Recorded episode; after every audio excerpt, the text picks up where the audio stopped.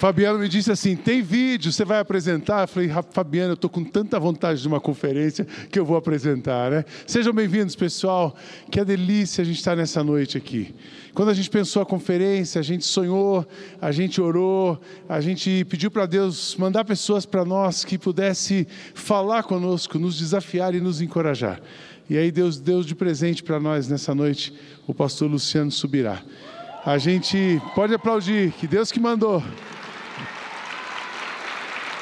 A gente tem amigos em comum, a gente se falou por WhatsApp, pessoalmente a gente se conheceu hoje.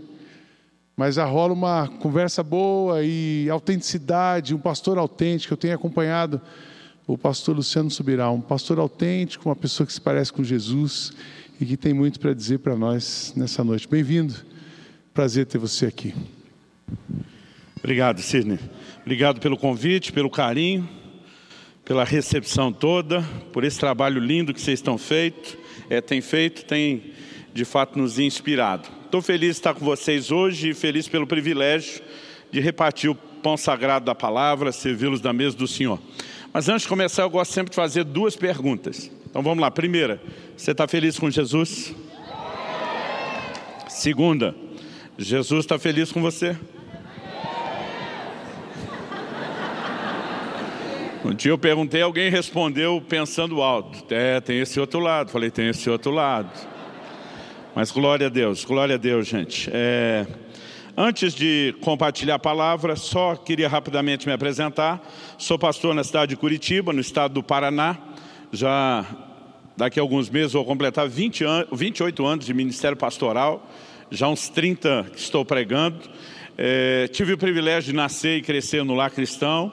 É, meu pai né, servia a Deus no, no, ministério, me inspirou muito desde cedo a, a, amar tanto o estudo, a prática, como o ensino das Escrituras. E estou casado há 26 anos, também em, em um mês e, e pouquinho estou completando 26 anos casado. Deus nos deu dois filhos preciosos, o Israel e a Alice. O Israel casou uns anos atrás, nos presenteou com uma terceira filha, né, que é minha nora, Priscila, e os dois nos abençoaram com a neta. Então, há, desde setembro do ano passado, eu e minha esposa entramos na adolescência. É, agora nos tornamos avós, eu achei isso o máximo. Mandei fazer uma camiseta para mim. Você não manda em mim, é minha neta. E a gente tem curtido muito esse momento. É gostoso e precioso ver a família, os filhos é, servindo a Deus.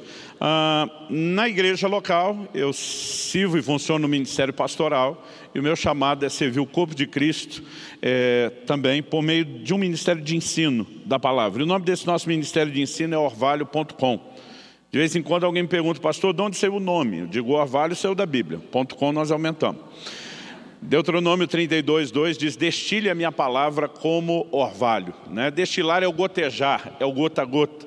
E a gente entende né, que o Ministério de Ensino ele requer muito mais do que uma reunião, né, uma, uma fala em um momento específico, ele, ele envolve continuidade. Então, a gente decidiu trabalhar muitos anos debaixo de uma direção de Deus, usando principalmente aí as mídias digitais e a literatura para tentar né, seguir acrescentando esse gotejar.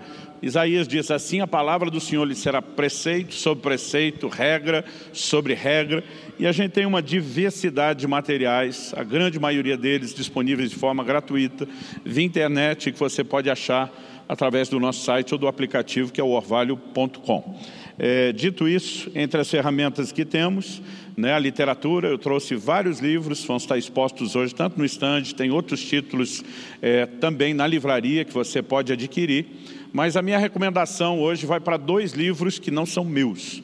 Um deles, divulguei de manhã numa reunião mais para os pastores, né, se chama Andando com Leões. Ele fala sobre relacionamentos e o poder de cura, né, o poder terapêutico que Deus estabeleceu para que a gente viva nesses relacionamentos, é uma ferramenta fantástica.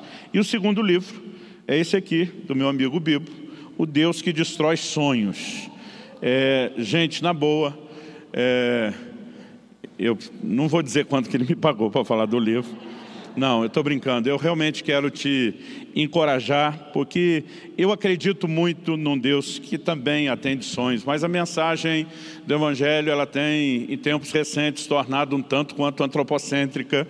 E nós estamos precisando de alinhamento, tanto doutrinário como profético.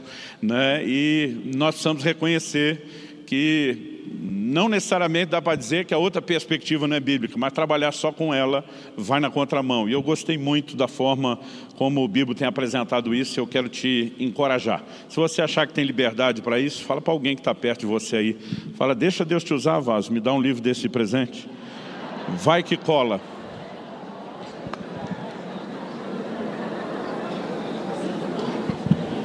Glória a Deus. Abra sua Bíblia em algum lugar que você achar bem legal lê o que você quiser. E eu estou brincando, gente, achei que vocês iam rir. Eu fiquei com medo de alguns começar a abrir mesmo e pensar que Deus vai falar personalizado com cada um no lugar.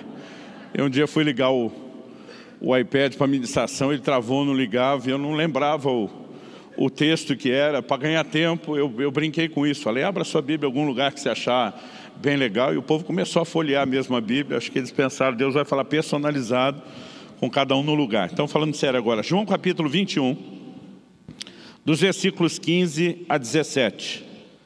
Esse vai ser o nosso ponto de partida. Eu vou usar a nova Almeida atualizada, João 21, de 15 a 17. Se você puder deixar esse texto marcado, depois da gente ler esses primeiros três versículos, daqui a pouco eu vou voltar nos versículos 18 e 19. Mas por enquanto só 15 a 17. O texto sagrado diz assim: Depois de terem comido, Jesus perguntou a Simão Pedro: Simão, filho de João, você me ama mais do que esses outros me amam? Ele respondeu: Sim, o senhor sabe que eu amo. Jesus lhe disse: Apacente os meus cordeiros. Jesus perguntou pela segunda vez: Simão, filho de João, você me ama? Ele respondeu: Sim, o senhor sabe que eu amo. Jesus lhe disse: Pastoreie as minhas ovelhas. Pela terceira vez, Jesus lhe perguntou: Simão, filho de João, você me ama? E Pedro ficou triste por Jesus ter perguntado pela terceira vez: Você me ama? E respondeu: O Senhor sabe todas as coisas, sabe que eu amo. Jesus lhe disse: Apacente as minhas ovelhas. Meu Deus, nós declaramos mais uma vez nossa confiança e dependência no Senhor, na ação do Teu Espírito Santo, o Espírito da verdade. Nós oramos que o Senhor traga entendimento espiritual, ilumine os olhos do nosso coração. Oramos por aquela aplicação personalizada que só o Teu Espírito pode produzir. Oramos que, ó Deus, de fato se cumpra aquilo que o Senhor disse por boca do profeta Isaías, que a Tua palavra cumpra o propósito pelo qual tem sido liberada nessa noite. E porque temos certeza que o Senhor nos ouve, daquilo que o Senhor fará, nós também nos antecipamos em te dar glória, honra e louvor. Oramos em nome de Jesus. Amém. Amém. É, eu quero tomar esse texto como o ponto de partida da conversa que eu quero ter com você hoje e que tem sido para mim algo importante, não apenas no que diz respeito à vida cristã de uma forma geral, mas de uma maneira assim muito específica, é, o serviço do ministério. Essa conversa de Jesus envolve a repetição de uma pergunta que eu quero classificá-la aqui de crucial. É, aliás, se houver um tema que eu possa dar essa mensagem, seria uma pergunta crucial. O assunto que Jesus está discutindo com Pedro não é um assunto qualquer. Ao questioná-lo a respeito de amor, né, Pedro, você me ama, as versões mais clássicas antigas, tu me amas. A pergunta de Jesus mexe num assunto que nós precisamos entender sua importância, sua seriedade. Não se trata de algo secundário, periférico, né, na doutrina cristã. Quando o Senhor Jesus foi questionado, está registrado lá em Marcos 12, 30, a respeito de qual era o maior de todos os mandamentos. E ele estava diante da difícil missão, do desafio de torcer a escritura da sua época, o Antigo Testamento, e tirar algo que se destacasse acima de todo o resto. O Senhor Jesus nem titubeou. Ele disparou sem hesitação, ele diz, amarás ao Senhor teu Deus de todo o teu coração, com toda a tua alma, com todo o teu entendimento e com todas as tuas forças. Eu me lembro que logo no primeiro ano do meu ministério pastoral, eu já estava né, há quase três anos antes de pastorear, pregando no, no ministério itinerante, mas um dia o Espírito Santo me trouxe um questionamento muito forte ao coração. né, falando a respeito desse maior mandamento. Ele disse, esse é o maior mandamento. Por que é que se fala tão pouco sobre isso na minha igreja? Minha primeira reação foi julgar os outros pregadores, porque é mais fácil a gente ver o cisco no olho dos outros do que a trave no nosso próprio. E a primeira coisa que eu pensei, falei, puxa, eu nunca ouvi alguém pregar a respeito de amor por Jesus. Às vezes, vi alguém fazendo menção da necessidade de se voltar ao primeiro amor, mas desenvolver o tema, né? isso aconteceu em 1994, eu realmente nunca tinha ouvido ninguém. E minha primeira conclusão foi pensar, os pregadores não estão fazendo um bom trabalho. E quando o Senhor me trouxe algo ao coração, e você? Por que é que nunca pregou sobre isso? Né? E naquele momento eu emudeci, eu não tinha resposta, mas eu tomei uma decisão. A decisão foi de prestar atenção né, naquilo que a palavra de Deus ensina a respeito disso. E eu fiz isso com algumas motivações, com alguns objetivos bem claros. Primeiro, porque eu queria viver isso. Né? Segundo, é, é, para que vivesse eu precisava entender um pouco melhor, mas acreditando que isso poderia me ajudar a ajudar outros, a cumprir aquele papel né, do qual fui questionado. Por que é que você não tem falado sobre isso? Eu não tinha noção de como o entendimento dessas verdades iria marcar profundamente, revolucionar profundamente a minha vida nos anos seguiram. Mas Deus me guiou até esse texto e me fez entender algumas verdades a partir dele. Né? A primeira delas foi a importância do assunto. Eu, até aquela ocasião, início de 1994, mesmo tendo crescido no lar cristão, mesmo já estando no ministério há muito tempo, estudando é, é, é, a Bíblia já com uma certa dedicação, eu nunca tinha reparado no volume de informações, na verdade está para além de informação, de ênfase que a Bíblia traz na questão de amor por Jesus. Por exemplo, versículos que eu nunca tinha enxergado, um deles, 1 Coríntios 16, 22, o apóstolo Paulo diz assim, se alguém não ama a nosso Senhor, seja anátema. A palavra anátema é pesada. Na melhor das hipóteses, a gente traduz ela como abominável, na pior, como maldito né, entre um, um extremo, uma possibilidade e outra, você vai concordar que nenhuma delas é boa. Em outras palavras, ele está dizendo, se o relacionamento de qualquer um, ele está escrevendo aos cristãos da igreja de Corinto, a gente convertido, se o relacionamento de você, de cada um de vocês, não é baseado em amor pelo Senhor, que você seja anátema. Eu olhei, talvez pela primeira vez aquele dia, com atenção, Efésios 6, 24 que a graça de nosso Senhor seja com todos aqueles que amam né, ao Senhor Jesus com amor incorruptível. Se por um lado a Bíblia fala de quem não ama ser anátema, por outro fala de uma graça sobre aqueles que não apenas amam, mas amam com amor que não se corrompe. Nós sabemos o protesto feito ao anjo da igreja de Éfeso em Apocalipse 2, né, a respeito do assunto de se perder o primeiro amor. Então, eu comecei a perceber, e eu quero introduzir esse assunto justamente destacando, não se trata de uma pergunta qualquer, de um assunto qualquer. É uma pergunta crucial, é um assunto fundamental. Eu poderia né, simplesmente só destacar a ideia de o fato de Cristo colocá-lo como o maior mandamento já seria o suficiente para chamar nossa atenção. Dito isso, para que a gente então consiga entender o propósito da pergunta de Jesus, que não só é trabalhar um assunto sério, a, eu acho que a, a, a próxima coisa a ser destacada é o fato de que, embora as três perguntas sejam muito parecidas, né, aparentemente idênticas, tem alguns detalhes diferentes em cada uma das três vezes que o Senhor a repete. Por exemplo, só na primeira, o Senhor Jesus pergunta, Pedro, você me ama mais do que esses outros? Você não tem isso na segunda e na terceira pergunta. E essa indicação, você me ama mais do que esses outros, me faz pensar, e esse é o primeiro ponto que eu quero destacar aqui, qual é o propósito da pergunta que Jesus está fazendo a Pedro. Jesus não está perguntando algo para Pedro para saber a resposta pela boca de Pedro. Ele não está dizendo, Pedro, você me ama, só para Pedro dizer sim ou não. Na verdade, eu creio que o propósito da pergunta de Jesus é levar Pedro a uma autoavaliação sincera a respeito de onde ele se encontrava em relação ao nível de amor que ele tinha para com o Senhor Jesus. Da onde a gente pode tirar essa conclusão? Né? Bom, na terceira pergunta, Pedro olha para Jesus e diz, tu sabes todas as coisas. Né? Ele está dizendo, o Senhor realmente não precisa dessa é, é, é, resposta. Aliás, existe um pano de fundo que nós vamos ter que trabalhar, que é o assunto, a conversa que começou na última ceia, em João no capítulo 13. Quando Jesus diz, um de vocês há de me trair, a maioria dos apóstolos se vê como um candidato potencial à queda, ao erro, ao fracasso, porque eles começam a perguntar, porventura sou eu? Porventura sou eu? Ou seja, a grande maioria deles está se vendo como um candidato potencial a errar naquela área que o Senhor destacou. Mas Pedro não só não pergunta, porventura sou eu, como ele diz para Jesus, por ti eu daria minha vida, tipo, eu morreria pelo Senhor. Em outras palavras, eu não sou esse cara de jeito nenhum. Pedro ainda faz uma pergunta a João, que de acordo com o próprio evangelho de João, estava com a cabeça reclinada no peito do Senhor e diz, pergunta quem é. Esse pergunta quem é para mim é, João, bota a mão no fogo por mim, por você, por nenhum dos outros dez.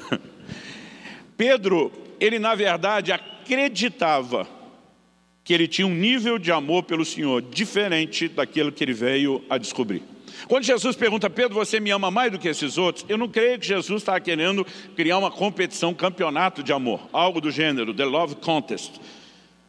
O único momento onde os discípulos começaram a disputar entre eles quem era o maior, Jesus deu um enquadro neles e mostrou que não era uma atitude que ele esperava dos seus discípulos. Então agora ele não fomentaria essa atitude. Então acredito que o que faz sentido é a gente voltar na última ceia e perceber que Pedro de fato acreditava que ele era o cara.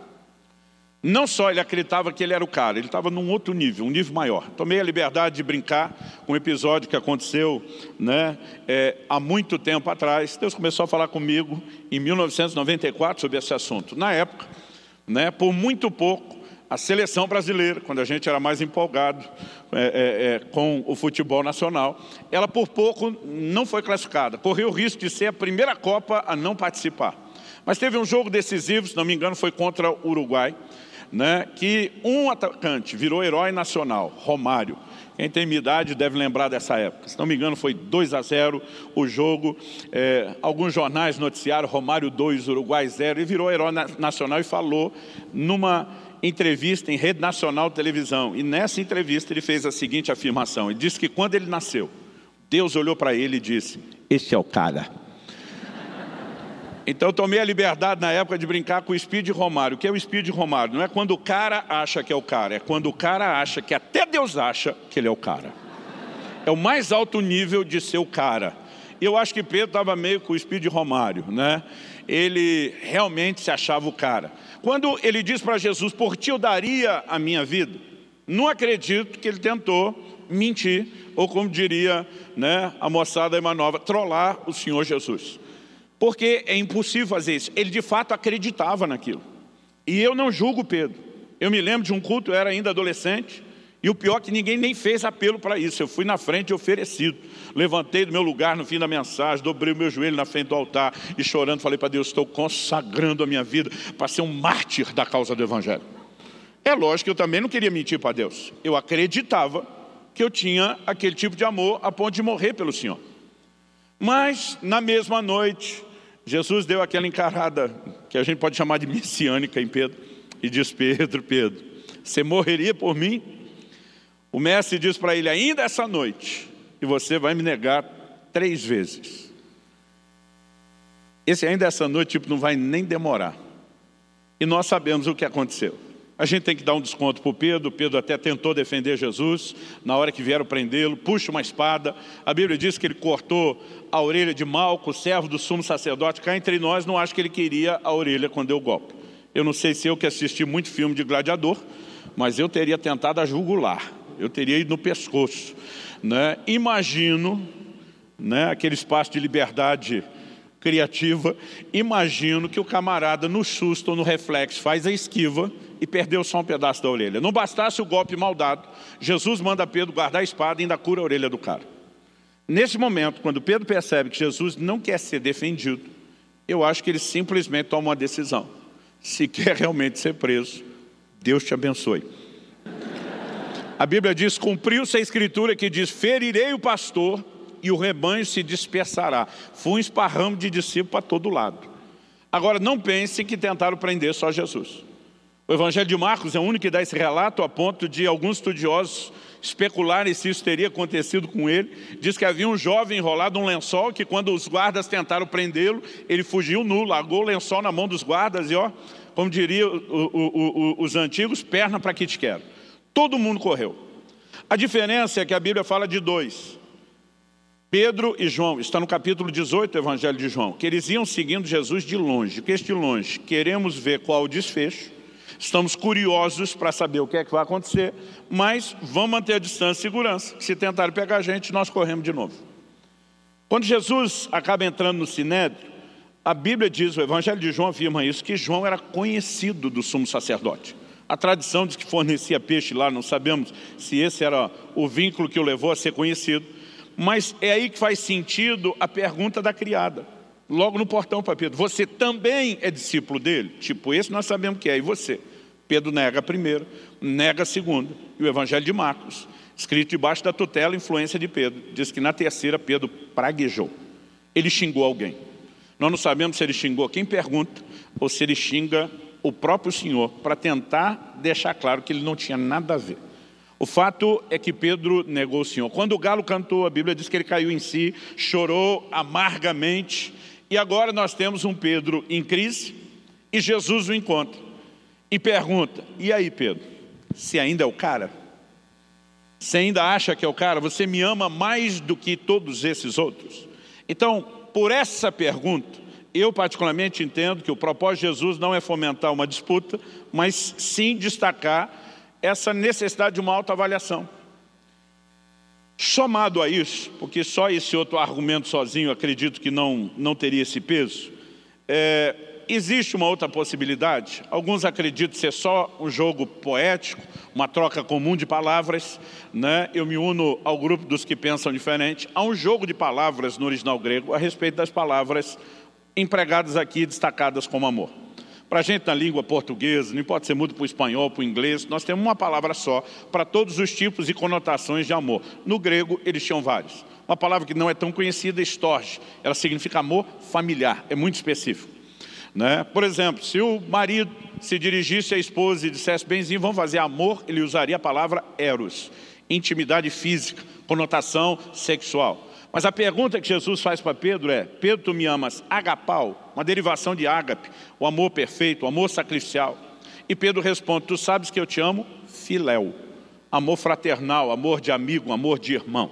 A primeira tradução da NVI em português, naquela época, em 94, só tinha o um Novo Testamento publicado pela Nova Versão Internacional, traduziu esse texto, traduziu esse texto assim, hoje não está mais assim, Pedro, tu me amas? Pedro responde, tu sabes que eu gosto de você dando um destaque entre o nível de amor. Agora, você consegue imaginar a moça perguntando para o rapaz, namorado ou noivo, benzinho, você me ama? Ele te considera muito. Nós sabemos a encrenca que esse cara se meteu. Nem é o que ela está perguntando, muito menos o que ela quer ouvir. Eu particularmente acredito que Jesus está perguntando, e aí Pedro, você ainda acha que é o cara, tem aquele amor sacrificial para morrer por mim? E Pedro está dizendo, olha, mas eu amo, mas não é aquela para sempre. Não é aquelas coisas, não é isso tudo. Não é tudo o que eu achava que era. Jesus insiste na segunda pergunta, Pedro, tu me amas agapau? E Pedro insiste na segunda resposta, tu sabes que eu te amo, filéu. E na terceira vez, a Bíblia diz que a terceira pergunta entristeceu Pedro. Se ela é só uma repetição, por que é que o verso 17 diz que Pedro se entristeceu com a terceira pergunta? Na terceira pergunta, Jesus que não trouxe Pedro para discutir o assunto do amor, no nível do agapau, ele desce para o nível de Pedro. E a terceira pergunta é, tu me amas filéu? Minha leitura disso é, é só isso que você tem para oferecer. A Bíblia diz não só que Pedro se entristeceu com a terceira pergunta, mas diz, tu sabes todas as coisas. Tu sabes que eu te amo filéu. Para mim é, quando eu achava que era o cara, o Senhor já sabia que eu não estava com a bola toda. O Senhor sabe que é só isso que eu tenho, eu não tenho agapau. Eu olho para um Pedro existe todo um, um, pacote por trás disso que me faz entender um camarada que realmente está se sentindo meio que cortado do time da seleção. O propósito da pergunta de Jesus não é trazer culpa ou condenação a Pedro, nós já vamos ver isso. É a segunda coisa que eu quero destacar. Mas a primeira é que nós precisamos, de fato, de uma autoavaliação sincera onde nos encontramos a respeito desse assunto que é tão importante, tão vital e crucial, que é o amor para com o Senhor. Quando Jeremias diz que o coração do homem é enganoso, significa que muitas vezes nós nos enganamos com algumas conclusões e não necessariamente que nós queremos enganar os outros. E nós precisamos, às vezes, não só de um autoexame. O autoexame é bíblico. Na ceia, Paulo diz, examine-se o homem a si mesmo. Mas eu, eu gosto de brincar, às vezes, que o mais profundo que o autoexame é o exame do alto. É quando a semelhança do salmista, a gente diz, sonda, meu Deus, conhece o meu coração, né? vê se em mim algum caminho mal, porque muitas vezes é só o Senhor que pode trazer à tona aquilo que a gente não está enxergando. Eu lembro que o dia que Deus começou a falar comigo sobre autoavaliação, Ele não apenas me fez entender isso no texto, mas Ele fez com que eu me enxergasse de uma forma que eu nunca tinha visto. Eu me lembrei de mim, adolescente, prometendo para Deus que eu me consagrava para ser um Marte, né? acreditava que estava pronto para morrer por Ele e comecei a perceber que eu não amava tudo aquilo que eu achava que eu amava. É lógico que essa conclusão me deixou muito mal. Mas a segunda coisa que Deus me fez entender no texto me levantou, me ajudou e muito. E o segundo ponto que eu quero destacar é que o amor pode crescer. Ou seja, a razão pela qual Deus queria mostrar a Pedro né, que o Senhor Jesus queria mostrar a Pedro, que ele não estava onde deveria estar, não era para mero e simplesmente culpá-lo ou condená-lo, mas de alguma forma inspirá-lo a seguir e alcançar aquilo que ele não tinha. Né? Da onde a gente tira essa conclusão? Que o amor pode crescer. Eu queria que a gente voltasse naqueles versículos 18 e 19 que a gente pôde ler depois. Logo na sequência, depois das três perguntas, das três respostas, né, o verso 18 e 19 diz assim, em verdade, em verdade lhe digo que, quando era mais moço, você se cingia e andava por onde queria. Mas quando você for velho, estenderás as mãos, outro cingirá e o levará para onde você não quer ir. Jesus disse isso para significar com que tipo de morte Pedro havia de glorificar a Deus. E depois de falar assim, Jesus acrescentou, siga-me. Há algumas coisas aqui que nós não podemos é, é, ignorar. A primeira delas é que quando Jesus diz, quando era mais moço, quando for mais velho, para mim ele não está falando só de idade cronológica, mas também de maturidade. Mas Jesus, ele diz, quando você for mais velho, estenderás as mãos. Olhe para cá um instante morte por crucificação. O verso 19 explica que o jogo de palavras era para significar com que tipo de morte Pedro havia de glorificar Deus. Quando eu era criança, eu achava que só Jesus e os dois ladrões tinham sido crucificados na história. Demorou né, para eu descobrir, estudando a própria história, que o Império Romano crucificou incontáveis milhares de pessoas. Era uma das formas mais comuns de execução naquela época. Agora Jesus está olhando para Pedro e dizendo, Pedro, você prometeu morrer por mim, descobriu que não tinha amor suficiente para isso, negou fogo, correu, fugiu, me negou. Mas deixa eu te dar uma boa notícia, Pedro. Eu vou te dar uma segunda chance. E quando a segunda chance chegar, você vai estar pronto. Seu amor terá crescido. E aquilo que você não pode oferecer hoje, eu consigo olhar para o seu futuro e enxergar isso. O que é que eu enxergo por trás dessas palavras? Que Deus não necessariamente está nos avaliando só pelos erros do passado, nem só pela limitação do presente. O erro do passado, ele ter negado o Senhor, a limitação, admitir que não amava tudo aquilo que deveria amar. Mas o Senhor estava olhando para Pedro e dizendo, eu enxergo o seu crescimento, você vai chegar lá. E sabe, entender isso foi para mim muito inspirador. Aliás, nessa, nessa época onde Deus começou a falar essas coisas comigo, eu tinha Há poucos meses eu tinha me mudado para o interior do Paraná. Eu pastorei os primeiros nove anos, meu ministério pastoral, foi em Guarapuava, no interior do Paraná. Então logo eu mudei, eu lembro que um irmão da igreja, que era um agricultor, ele um dia falou para mim, pastor, o senhor se criou, né? eu nasci em Santo André, aqui no estado de São Paulo, morei em São Bernardo, me criei em Campinas, eu cresci na selva de pedra.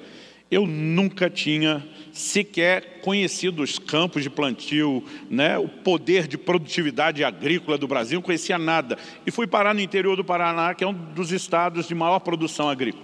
E esse camarada falou, pastor, o senhor precisa conhecer o novo contexto onde o senhor está inserido. Então eu queria fazer um turismo rural com o senhor uma hora dessa. Né? Ele falou, a hora que o senhor quiser, ele falou, o trigo ainda está verde, mas já está bem alto. Eu queria te levar a ver os campos de plantio, queria que o senhor conhecesse a dinâmica do trabalho, como que a gente faz. Né? Ele falou, eu quero te explicar tudo, desde o processo de plantio, colheita, estoque, venda, como que funciona o mercado na cidade. Ele falou, primeiro sábado que o senhor tiver livre, me avise, então logo consegui, lá fui com ele. Bom, Para meu espanto, a primeira vez, eu não tinha noção de que aqueles campos de plantio eram tão imensos. É aquele negócio de perder de vista. E nós estamos dentro da caminhonete. E ele está andando naquele campo do trigo, o trigo alto. Mas ele está andando com a caminhonete. Ele vai parando, colhendo amostras, fazendo anotação, explica o que está fazendo, mostra como eles dividem a plantação em áreas para o controle. Mas enquanto ele está trabalhando, nós já estávamos andando há pelo menos uma meia hora com ele falando. E o tempo todo eu só olhando ou pelo retrovisor ou para trás e vendo aqueles dois rastros do pneu atropelando trigo. Né? E o tempo todo eu olhando aquele trigo que ele vai passando em cima. Chegou uma hora, depois de uma meia hora, eu falei, você faz isso todo dia? Ele falou, todo dia. Eu falei, essa mesma meia hora você anda de caminhonete? Ele falou, não, pastor, meia hora é que o senhor está aqui hoje.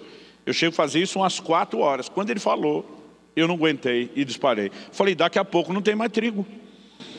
Você fica atropelando tudo todo dia. Gente, a hora que eu falei isso, o homem começou a rir, mas rir assim com gosto. Né? Ele parou a caminhonete, falou, pastor, desce. Falei, desço não, você me pegou na cidade, não vai me largar aqui não. Ele falou, não, por favor, eu quero te mostrar algo. Falei, desce primeiro, eu pego a chave. Aí nós descemos. Ele foi, me levou atrás da caminhonete, me mostrou aqueles dois rastros, né? Onde ele tinha atropelado o, o, o, o trigo, os dois trilhos, ficou do trigo atropelado para trás. Ele apontou para mim e falou: O senhor acha que isso não levanta? Eu falei: Se eu acho, eu tenho certeza que isso não levanta. Ele falou: Pastor, levanta. Eu falei: Não levanta. Levanta. Eu falei: Impossível. Falei, um carro normal deve pesar em torno de uma tonelada, a caminhonete desce, sei lá, umas duas toneladas, como é que esse trigo vai levantar? Falou, pastor, levanta. E eu dizia, impossível. Ele falou, pastor, tenta baixar um pouco a cabeça, porque o trigo ele cresce bem parelho. Ele falou, e tenta olhar na altura do trigo para seu lado esquerdo. Eu fiz o que ele falou. Ele falou, o senhor consegue perceber algum desnível? Eu falei, estou percebendo. Ele falou, o que, que o senhor está percebendo exatamente? Eu falei, tem dois carreiros são mais ou menos um palmo mais baixo que o outro. Ele falou, observe a largura do carreiro e a distância entre os dois. Eu fiquei olhando aquilo, olhava atrás da caminhonete, olhava, falei, não, você não está querendo dizer que passou ali e levantou? Ele falou, passou ali faz umas duas semanas. Gente, parece que minha cabeça ia explodir. Eu ficar dizendo impossível. Ele falou, pastor, olha para a direita. Para a direita o senhor não precisa nem abaixar. Aí eu olhei e dava para ver outro carreiro, mais ou menos uns dois palmos mais baixo. Ele falou, ali é mais ou menos uma semana. É lógico que estamos falando do trigo verde né, e não maduro, apesar que já estava alto. Ele falou, levanta. E eu olhava para ele e dizia, impossível essa caminhonete passar e isso levantar. Ele falou, pastor, para ser impossível, a gente faz desse jeito. Ele ajoelhou. Ele disse, para se tornar impossível, eu faço com dois dedos. Ele pega dois dedos, ele vai lá onde o caule, a cana do trigo estava esmagada, e quebrada, e ele esmaga com o dedo. Quando ele esmaga, ele diz, agora não levanta mais. Na hora que ele fez isso, eu pela primeira vez entendi o exemplo agrícola, que Isaías deu que eu nunca havia entendido na minha vida. Não esmagará a cana quebrada e nem apagará o pavio que fumega. O que é que Deus está dizendo? Não importa o que foi que te atropelou ao longo do caminho. Ele não vai roubar de você a esperança de se reerguer, a esperança de se levantar. E nesse momento Jesus está tratando com, com Pedro que tropeçou. Ele está tratando com Pedro que teve uma crise enorme. Mas a ideia não é colocar o Pedro debaixo de culpa ou condenação e nem tampouco impedi-lo de se levantar. Jesus está olhando para o Pedro e dizendo, Pedro, eu acredito em você. E eu quero te dizer hoje que Deus também acredita em você, porque não está enxergando só os erros do seu passado, nem só a limitação do seu presente. Ele vê a capacidade de desenvolvimento até o seu futuro. E vou dizer mais, Ele acredita em você mais do que sua mãe. Que mãe é mãe? Fala a verdade.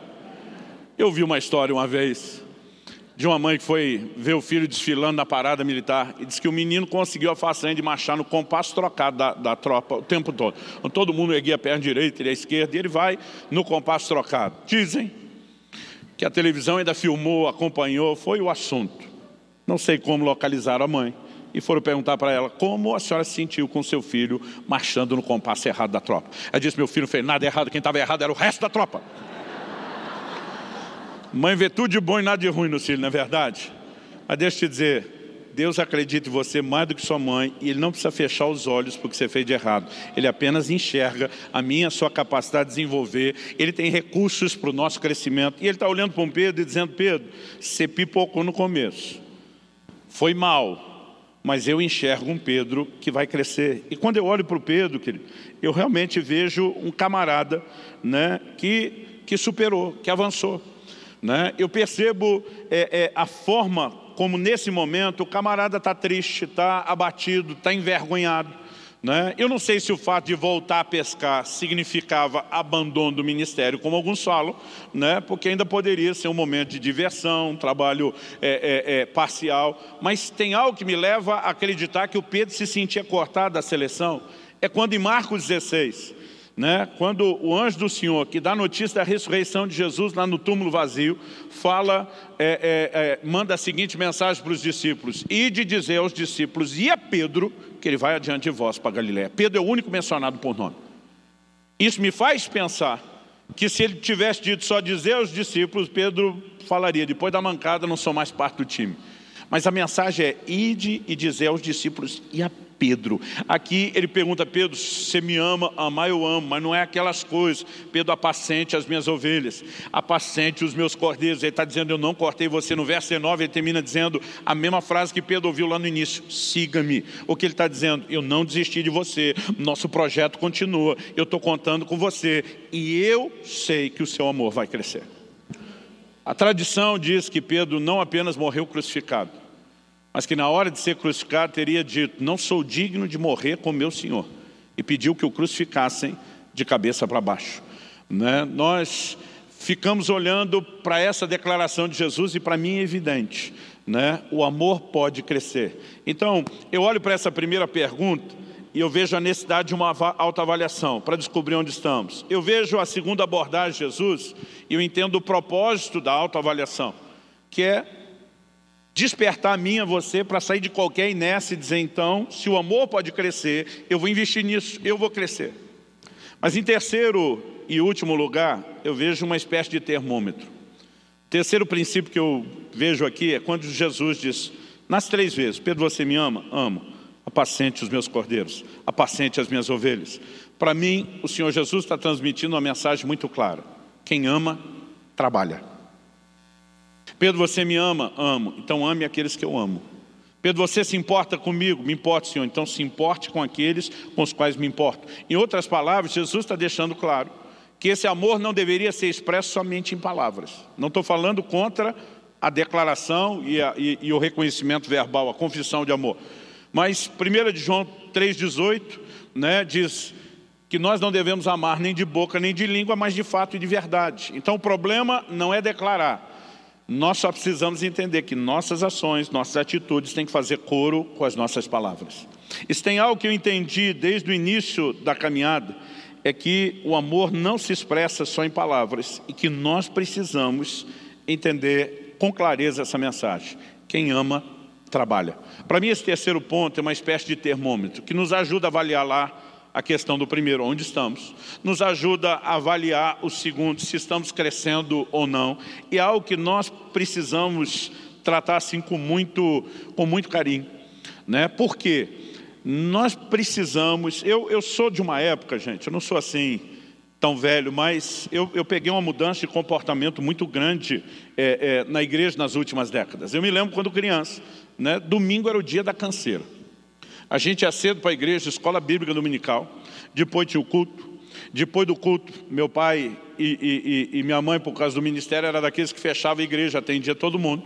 A gente ia para casa, eram uns dois, ou dependendo da linha de ônibus, pegasse três ônibus para chegar em casa. Domingo era o dia da fome, a gente sabia que ia passar fome, comer tarde, mas ainda tinha visita, tinha evangelismo, né, que a gente chamava de, de, ar livre, tinha o culto da noite, eu nunca entendi porque a gente tinha que voltar para o outro culto, e era o dia da canseira. Mas mesmo assim, você olhar para a igreja de uma forma geral, e o envolvimento de todo mundo era enorme, era gigantesco.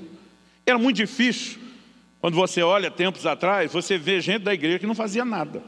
Todo mundo, né, havia uma linguagem de trabalho. E nós começamos com um discurso, né? e não estou atacando o discurso porque ele é bíblico, mas foi a aplicação do discurso que nos tirou de um extremo para outro, de que não adianta só ser Marta, correria e trabalho, que a gente tem que ser Maria, estar tá aos pés do Senhor, é verdade, mas nós acabamos usando esse discurso, até forçando um pouco, meio como uma desculpa, para uma espécie de vagabundagem espiritual.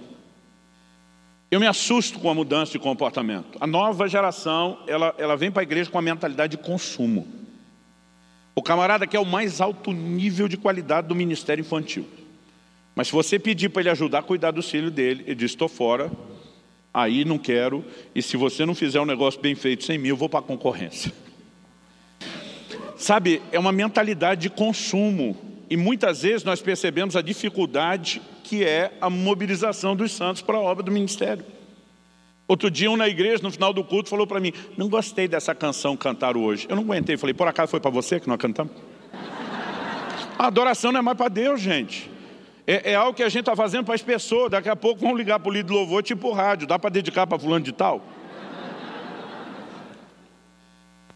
Então, assim, algo precisa mudar na nossa mentalidade e eu acredito que tem a ver com a motivação do trabalho. Porque a gente pode trabalhar com muita motivação. Diferentes tipos de motivação. Mas o que eu descobri é que nenhuma delas, exceto essa única, bíblica e essencial, ela dura. Por exemplo, quem trabalha só para ser reconhecido, se deixar de ser reconhecido, ele para de trabalhar. E não estou dizendo que reconhecer seja errado. Deus reconhece, vai dar galardão, tudo mais. Mas quem só quer o reconhecimento humano e não divino, quando alguém parar de reconhecer, ele para de trabalhar. Eu era ainda adolescente, meu coração já fervia com o chamado para o ministério, e volta e meia eu encontrava né, num canto e outro aquela turma que não sabe guardar segredo, os profetas. Os camaradas chegavam para mim e falavam muitas coisas sobre meu futuro, meu ministério. E eu, hoje eu fico impressionado lembrando é, é, é, dessas coisas, porque muitas delas para mim eram coisas impossíveis, inviáveis. Eu lembro ainda adolescente, um camarada chega para mim e diz, chegará o dia onde você vai ficar cruzando os céus dessa nação de avião de um lado para o outro o tempo todo. Gente, eu tinha vontade de rir. Eu não julgo a Sara quando a Bíblia diz que ela riu, que tem uns negócios que é engraçado. Eu nunca tinha andado de avião na vida, imaginasse um dia andar de balão, né? de te... Antigamente, gente, esse negócio era, um... era muito fora do, do, do, do, alcance, do poder aquisitivo da maioria de nós. Né? Era uma malha era menor, era tudo muito mais caro. Eu nasci e cresci numa estrutura familiar muito simples, que é o jeito mais bonito para a gente evitar a palavra pobre. Cara, eu lembro da época que assim, a gente tomava um banho de dois, três minutos e papai estava batendo na porta. Vai logo que está gastando. A gente dizia, mas não está nem ligada a luz do chuveiro, mas está gastando a água. E não é porque papai era avarento, é porque o negócio estava difícil mesmo. E eu me lembro quando comecei a viajar a pregar, a primeira vez fiquei no, no hotel Sidney. Foi na Barra da Tijuca. Ela nem era essa barra toda que é hoje, mas já era uma barra de respeito. Gente, a hora que entrei e eu vi aquele chuveiro, aquilo parecia um espaçonave, era um negócio gigante. Não era aqueles dois, três pinguinhos sem vergonha da ducha que tinha em casa. Não sei nem como chamava aquilo de ducha. Devia prender quem anunciava aquilo como ducha, que era mentira. Era um respingo. Quando eu vi aquele negócio, liguei, vi aquela pressão, aquela água. Gente, eu me vinguei. Eu não lavei o corpo, eu lavei a alma. Uma hora debaixo do chuveiro, uma hora de banho. E depois de uma hora, eu cansei, não aguentava mais ficar em pé, saí, peguei uma banqueta plástica, voltei mais uma hora sentado. A cama. A cama parecia uma mãe, te pegava no colo, era um negócio fora. Eu, eu sou da época, gente, do remanescente que ainda dormia em colchão de mola. A nova geração não sabe o que é isso. E o, o colchão lá de casa tinha uma mola torta, quando você virava e te desvirava. Aí esses boxes americanos que hoje é comum, na época a gente malemava em filme. Eu descobri logo uma daquelas. Gente, minha primeira noite no hotel, já me corrompi. De manhã não fui no culto, fiquei dormindo até tarde. O café da manhã foi café da manhã, almoço e janta. Eu comia até um bico virar para fora. Literalmente, porque a hora que eu saísse do hotel, que alguém tinha me, me dado de presente naquela conferência para ficar uma noite, eu não tinha dinheiro para comer mais nada. Então, foi café da manhã, almoço e janta. E sabe, falar para você que quando eu comecei a descobrir um universo diferente, que essas coisas não me empolgavam, mentira. Me empolgaram muito. O que eu descobri é que essa empolgação não dura muito tempo. Quando é novidade, mexe com você. Depois de um tempo, não mexe mais com você. Eu me lembro de um dia, já estava viajando há um certo tempo, fui recebido numa casa, eu brinquei, não era uma casa, era uma pequena cidade. E buscaram, né, num carro que até hoje eu não sei que modelo era aquilo de carro, um chofer daqueles usando cap, parecia coisa de filme. Quando me deixaram na entrada da casa, está marido e mulher, os donos da casa, os, os anfitriões, com duas empregadas uniformizadas do lado deles. E a hora que eu chego, ele diz assim, pastor, enquanto o senhor estiver debaixo do meu teto, o que desejar a sua alma, contratei essas duas cozinheiras em tempo integral para lhe servirem. Ele falou, não estou falando só de qualquer culinária do Brasil, qualquer culinária do mundo. A hora que ele falou, eu falei, sério? Mas assim, ó, tinha nem entrado. Falei, já dá para escolher o cardápio de amanhã? Ele falou, claro. Eu perguntei para a empregada, a senhora vai guardar de cabeça ou vai anotar? Gente, a empregada era tão chique que eu me sentia mal de falar com ela. Pode falar ó. Falei, bom, para o almoço de amanhã eu vou querer arroz, feijão e ovo. Quando eu falei ovo, ela regalou o olho. Ela o quê? Falei, ovo, zoião instalado na frigideira. Aí o dono da casa falou, pastor, o senhor não está entendendo. Não, não, não. Falei, acho que quem não está entendendo é você. O senhor disse o que desejar a minha alma, não a sua. Falei, se você queria me impressionar com o estudo, já me impressionou. Mas você quer saber o que eu estou com vontade de comer? Arroz, feijão e ovo. A mulher falou só isso. Falei, bota uma rúcula. Eu falei, eu cresci comendo arroz, feijão e ovo. Eu lembro que eu falei desse jeito, não aguento mais frescura que estão me dando. Eu quero arroz, feijão e ovo. E comi com gosto arroz, feijão e ovo. A certo fizeram uma feijoada, exageraram, né? Mas foi bem recebida. Mas a verdade é que tudo que pode te empolgar no início, não te empolga depois.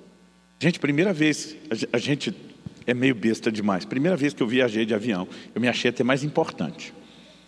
Eu ficava impressionado, eu dizia, o aeroporto é bem mais limpinho que a rodoviária.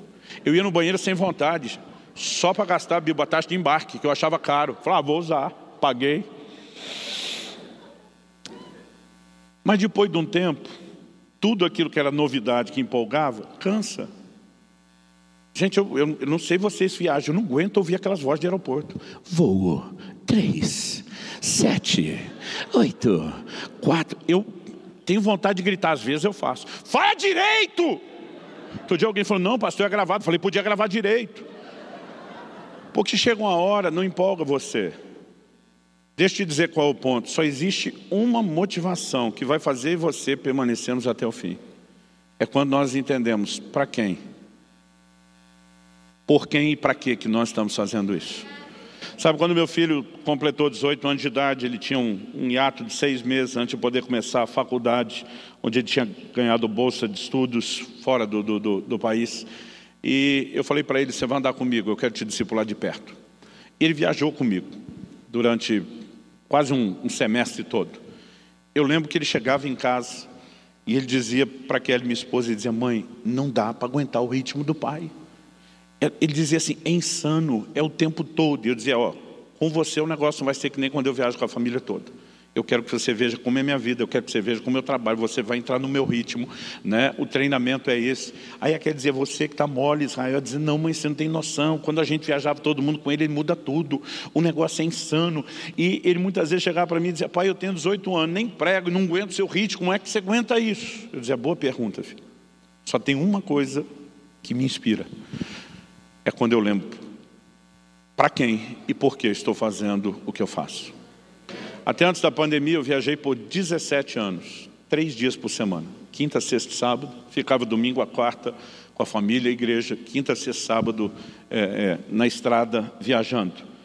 E eu me lembro de um dia eu encontrei um pastor num aeroporto, falei, cara, eu estou te vendo viajar mais, você sempre foi um cara mais local. Ele brincando, era só brincadeira mesmo. Ele falou, não, é que minha, minha sogra veio morar em casa, então eu fui para o ministério itinerante. A gente riu que só foi só uma brincadeira. Mas a verdade é que eu já vi gente viajar por outros motivos. Nunca foi meu caso.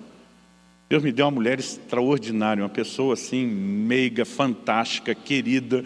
Né? Meus filhos, isso sempre para mim foi algo doído. Muitas vezes entrava no carro para sair de viagem, ou mesmo para ir para o aeroporto, e eu já saía chorando. Então eu falei, filho, eu quero que você saiba o quão doloroso foi. Outro dia ele falou, pastor, três dias. Eu falei, toda semana, toda semana, toda semana. Né? Eu falei, eu fiz isso por anos. Mas eu dizia para ele, filho, a única coisa que me faz ficar firme e não parar é quando eu lembro a pergunta de Jesus para Pedro. Você me ama, amo o Senhor. Então apacente as minhas ovelhas. Eu lembro quando eu comecei a igreja em Curitiba, um dia eu falei para Deus, me deixa viajar menos. Ele disse, por que você quer viajar menos? Eu falei, eu quero cuidar das tuas ovelhas. Ele falou, e aonde eu te levo não são minhas ovelhas? Eu falei, tá bom, eu quero cuidar das minhas ovelhas que o Senhor me confiou. Ele falou, você quer fazer isso só por zelo por elas? Ou você de alguma forma quer competir com os outros pastores da cidade, mostrar que você é tão bom quanto, ou evitar o chamado para a estrada. E tem hora que dá vontade de falar para Deus, não dá para brincar com o Senhor. Sabe, mesmo entendendo isso, alguns meses depois, ainda no mês de 94, eu, tava, comecei a pastorear em dezembro de 93, estava nos primeiros meses do ministério. Eu já falhei nesse teste, eu estou dizendo que é um termômetro. Eu lembro de um dia que eu cansei. Tinha umas duas, três famílias da igreja, Sidney, que eu, que eu apelidei de os tribulosos. Tente adivinhar por quê. Aquele povo fazia uma tempestade, né? eles traziam tribulação para todo mundo, até para eles mesmos. E eu me cansei, chegou um dia eu cansei, mas cansei que eu entrei no meu quarto, comecei a fazer a mala, falei para Deus, chega, vou-me embora. E o Espírito Santo diz, você não ama esse povo para sacrificar por eles? Eu falei, não amo não. Gente, Deus sabe tudo, não adianta a gente enrolá-lo, já aprendi a ser honesto. Falei, o que eu amava deu para vir até aqui, sacrificar até aqui, daqui para frente não amo mais, não sacrifico mais, vou-me embora. E o Senhor falou meu coração, você me ama. Eu falei, Senhor sim, eles não, vamos separar as coisas. E diz, então, se você me ama, desfaça essa mala. E diz, eu dei minha vida por cada um deles, eu não vou desistir deles. E se você não consegue ficar por amor a eles, fique por amor a mim. A minha vontade era dizer, apelou, hein? Mas eu desfiz a mala. Pastor, e nunca mais rolou um clima entre você e a mala? Hum, hum, mentira, rolou várias vezes. Mas quando eu olhava para a mala, a mala olhava para mim, rolava o clima. Eu lembrava ele dizendo, se você me ama, eu respirava e dizia, vai ser pelo Senhor. E sabe, são 30 anos já no ministério. Existe uma única coisa hoje que me alimenta, que me motiva, que me move. É fazer isso por amor a Ele. E acredito que nós precisamos de uma geração que entenda essa linguagem de amor. Aliás, deixa eu falar, todos vocês estão envolvidos no ministério. Critério para entrar no ministério. Pedro, você me ama? Amo. Então apacenta critério para ser tirado do ministério. Carta à igreja de Éfeso, no, no livro do Apocalipse, capítulo 2. O Senhor fala com o anjo, mensageiro da igreja. Tenho, porém, contra ti, que abandonaste o teu primeiro amor. Era alguém que estava em alta produtividade. Apocalipse 2,2, o Senhor diz, conheço tuas obras, teu labor, tua perseverança. Para mim isso é uma progressão. Obras eram ativos. Labor, isso para mim fala do modo canseira Perseverança é o que com a nossa liderança a gente diz, é o, é o nível sangue nos olhos, faca no dente, vamos cair com tudo para dentro. Sob qualquer ângulo que você olhar a igreja de Éfeso, ela era produtiva. Avalie pelo livro de Atos, a carta aos Efésios, o livro do Apocalipse, os relatos históricos, era uma igreja de alta performance. Mas o Senhor diz, eu tenho contra ti, que abandonaste o teu primeiro amor. O Senhor diz, lembra de onde caíste, arrepende-te, volta à prática das primeiras obras. Ele diz, se você não arrepender, eu tiro de você o teu candeeiro. O que é o candeeiro? Em Apocalipse 1, João tem uma visão, ele vê sete candeeiros de ouro, sete estrelas. O anjo explica, os sete candeeiros são as sete igrejas da Ásia. Os anjos, é, as estrelas são os anjos, os mensageiros das igrejas. Agora Deus está falando com o mensageiro, se você não arrepender, eu tiro o candeeiro. O que é que ele está dizendo? Eu pego de volta a igreja que eu lhe confiei. Então, amar o Senhor é critério para entrar no ministério. Falta de amor, ainda que haja produtividade, é critério para sair. Porque se existe algo que deveria nos nortear, é a paixão pelo Senhor, é o amor pelo Senhor. E sabe, a gente nunca teve tão perto do fim como agora. Não dá para dizer em quanto tempo o Senhor volta, mas nós nunca tivemos tão próximo. Nenhuma geração teve tão perto como nós tivemos. E eu não sei se faz sentido para você. Mas se o maior evento no calendário de Deus é um casamento, é o retorno do noivo para a noiva. Faz sentido para você que um dos maiores trabalhos de preparação que o Espírito Santo tem diga respeito a restaurar o amor da noiva por ele e movê-la dessa forma a uma grande colheita para cumprir o seu propósito, para mim faz todo sentido. Eu acredito que nós estamos vivendo um tempo onde Deus quer trazer um despertamento enorme a respeito de um estilo de vida muito diferente. Tem uma frase do C.S. Lewis que mexe muito comigo. E diz o cristianismo, se é falso não tem nenhuma importância. Se é verdadeiro tem toda importância. E diz o que ele não pode ser, de moderada importância. E muitos de nós temos dado um certo valor, mas não todo o valor que deveríamos a nosso Senhor, a sua palavra, ao relacionamento com Ele, ao estabelecimento do reino. Eu creio e sonho uma igreja vai se levantar apaixonada, não no sentido é, é, é, é, de paixão, no sentido mundano, mas assim, queimando realmente de amor pelo Senhor. E acredito que considerar essa questão de que o amor não se expressa só em palavras, mas por meio de ações e que se envolve trabalho, precisa levar a mim e a você a tratar isso como uma espécie de termômetro, para avaliar onde estamos em relação ao amor para com Ele. E assim como quando Ele perguntou, Pedro, tu me amas, não era só para ouvir um sim ou não, eu creio que hoje ao trazer a mesma pergunta ao seu coração, tu me amas, Ele não quer só ouvir um sim ou não, mais ou menos. Ele quer que você entenda onde você está, não para te culpar ou condenar, mas para te despertar a perseguir o alvo de crescer no seu amor para com Ele. E eu quero terminar levando só em consideração a forma como o Senhor trata com os da igreja de Éfeso. Ele não apelou, eu chamei isso de um maior mandamento, mas Deus não apela para o senso de obrigação. Ele não diz para o anjo da igreja oh, cabeção, você não sabe que tem que me amar, não vai cumprir o básico. Ele não, não apela para o senso de obrigação. Ainda que seja o maior mandamento, Deus espera que eu e você possamos cumprir o mandamento não com senso de obrigação, mas com senso de prazer. Eu, por exemplo, como marido, tenho uma ordem bíblica que todo marido aqui também tem, de amar a esposa. A Bíblia diz, marido, maridos, amai as vossas mulheres. É uma ordem de Deus. Não está lá um hashtag, fica a dica, não é uma sugestão. Deus não está dizendo, ó, se um dia você estiver de boa, que você melhorar seu lado, me ajudar, ame sua É uma ordem. Então eu posso dizer que eu sou obrigado a amar minha esposa. Mas eu fico pensando se nesses nossos quase 26 anos de casado, se cada manhã que eu acordo do lado dela eu falasse eu amo você, e quando ela fosse abrir um sorriso de satisfação, eu atropelasse ela com outras palavras dizendo, fazer o quê, né? Deus mandou, não tem opção, então estamos aqui para cumprir a obrigação. Eu fico me perguntando se ainda estaríamos casados e se tivéssemos, qual seria a qualidade do matrimônio. Mas pastor, ela não sabe que o senhor é obrigado? Sabe. Então qual o problema? É que ela espera que eu não cumpra o meu dever apenas com senso de obrigação, mas com senso de prazer. E uma das frases assim do nosso top, daqueles que disparam o score, a pontuação de bom marido que eu já tive com ela até hoje. Quando nós completamos 15 anos de casados, nós estávamos em Paris, eu levei ela para conhecer, subir na, na, na Torre Eiffel, que era um sonho antigo que ela tinha. Eu lembro que lá em cima eu fiz a declaração de amor da vida dela. Naquele dia eu não disse para ela, eu amo você. Eu falei, meu amor, eu amo amar você. É minha obrigação, mas você não apenas torna isso fácil e leve, você me inspira. E naquele dia os olhinhos dela brilhou como nunca tinha brilhado antes. E era tudo verdade. Mas ela estava naquele momento dizendo: meu marido não cumpre só a obrigação, ele entendeu o prazer. Se a gente entende isso no relacionamento humano, por que, é que não entendemos no divino? Eu creio que quando o Senhor dispõe da igreja de Éfeso, lembra de onde caíste, Ele está apelando para um senso de saudade. Se você lembrar que aquilo que nós tivemos já foi melhor do que temos agora, provavelmente você vai sentir saudade, vai sentir falta. E diz, então arrependa e volta, volta. Eu no final da adolescência, início da juventude, eu gastei muitas horas trancado no meu quarto em oração. Aos 16 anos eu comecei a trabalhar num banco, eu entrava meio-dia, saía entre 6, 6 e meia, ia direto.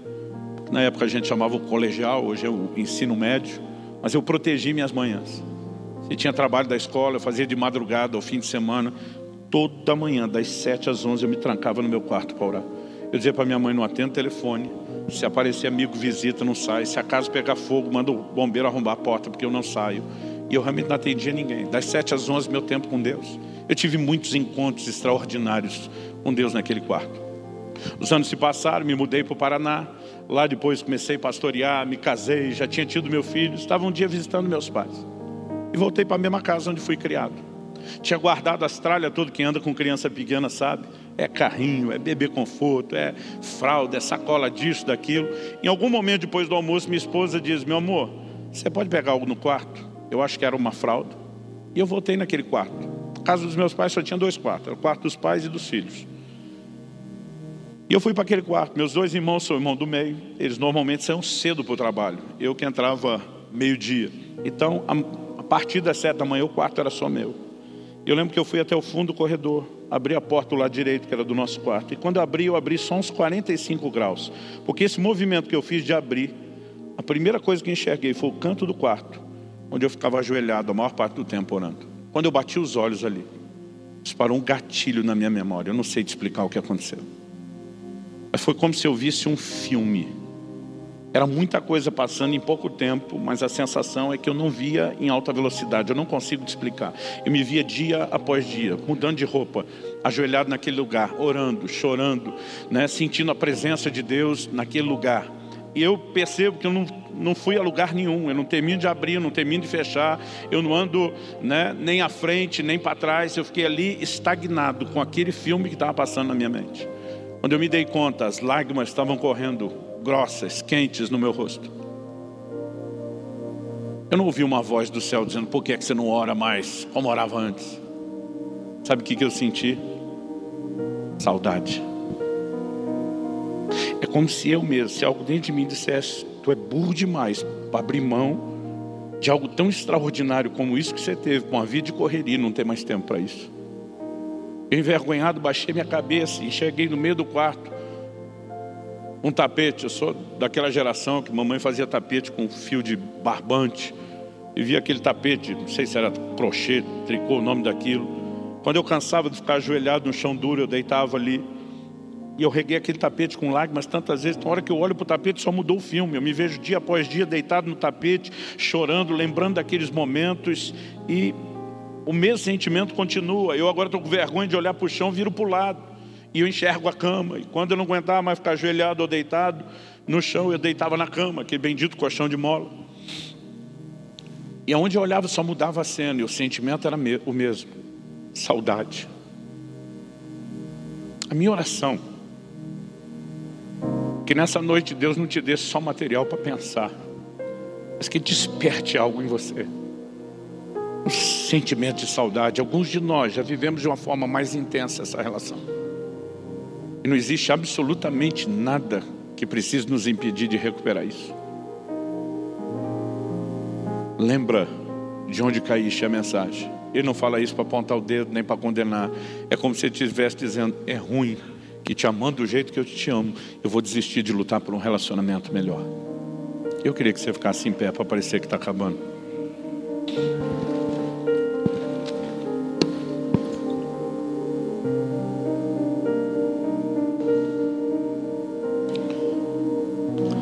Espírito Santo, eu tentei da melhor forma possível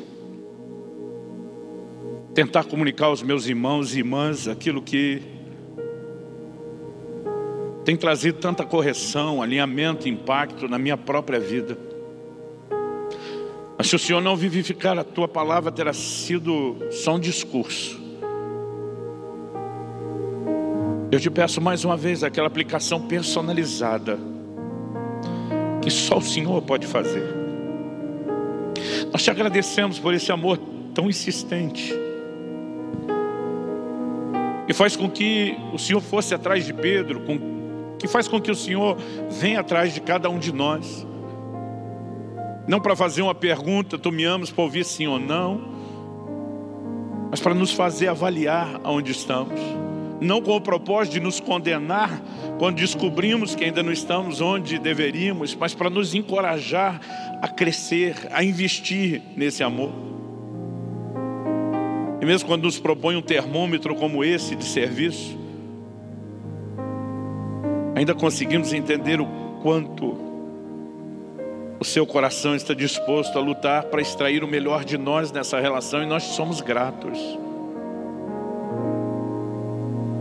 Por isso, nessa noite, como salmista, nós oramos: sonda-nos, ó Deus. Conhece, expõe o nosso coração. Livra-nos de todo engano, de acreditar que estamos num patamar além do que estamos, quando precisamos crescer. Mas eu oro que ao sair desse lugar, ninguém, ninguém se permita sair desse lugar debaixo de culpa ou condenação. Até porque atendemos ao seu chamado de também nos arrependermos e nos colocarmos debaixo do sangue de Jesus em relação à nossa falta quanto ao maior mandamento. Mas, Pai, eu oro que ventos de restauração soprem, eu oro que haja despertamento no íntimo de cada uma, correspondência maior de amor para com o Senhor. Eu oro que o ministério de cada um aqui seja destravado em um novo nível, uma nova medida, alimentado, Senhor, por uma paixão ainda maior, mais intensa e profunda para com o Senhor. Sopra sobre nós. Nós suplicamos em nome de Jesus. Em nome de Jesus. Fala com Deus, querido, do seu jeito, da sua maneira as suas palavras. Eu pedi para você ficar em pé mais por hábito. Ora como você achar melhor. Em pé, sentado, de joelho, em voz alta, em voz baixa. Os músicos vão ministrar como sentirem de Deus, mas eu quero pedir que nos primeiros minutos você não cante com eles. Eu quero pedir que você ore. Fale com Deus. Deixa Deus falar com você um pouquinho mais. E quando você entender que cumpriu essa etapa, fique à vontade para então orar de forma cantada e declarar o que for juntamente com eles. Faça isso em nome de Jesus.